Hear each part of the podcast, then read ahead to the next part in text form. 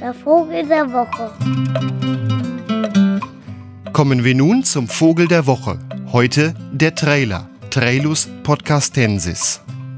Begonnen hat der Vogel der Woche Ende 1988 als Liste mit dem Titel Zwei Jahre nach Tschernobyl, die neuen Vogelarten, um ab 1989 als lose Blattsammlung in Marburger Ornithologenzirkeln zu kreisen. Jeweils ein in Tusche gezeichnetes Bild und in Tusche handgeschriebener Text auf einem DIN A4-Blatt, oft Auftragsarbeiten der jeweiligen Ornis. Beispiel, mal mir mal den Versprecher von XY, die hat Schleierkasteneule gesagt. Hihihi.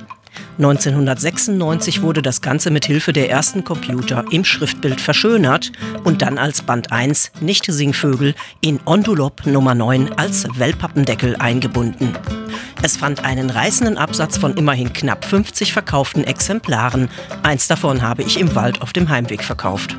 Wellpappe-Umschlag von 1996? Jawohl, lange vor der Zeit der Designer-Wellpappe, wie wir hier dringend betonen möchten.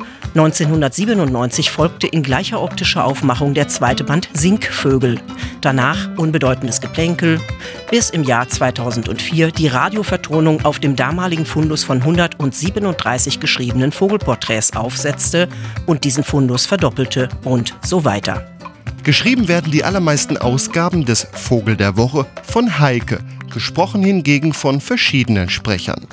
Den Podcast gibt's auf vogelderwoche.de und auf diversen Podcast-Plattformen. Sucht nach dem Vogel der Woche. Die Texte zu allen Vögeln gibt's auch als E-Book auf vogelderwoche.de. Der Vogel der Woche.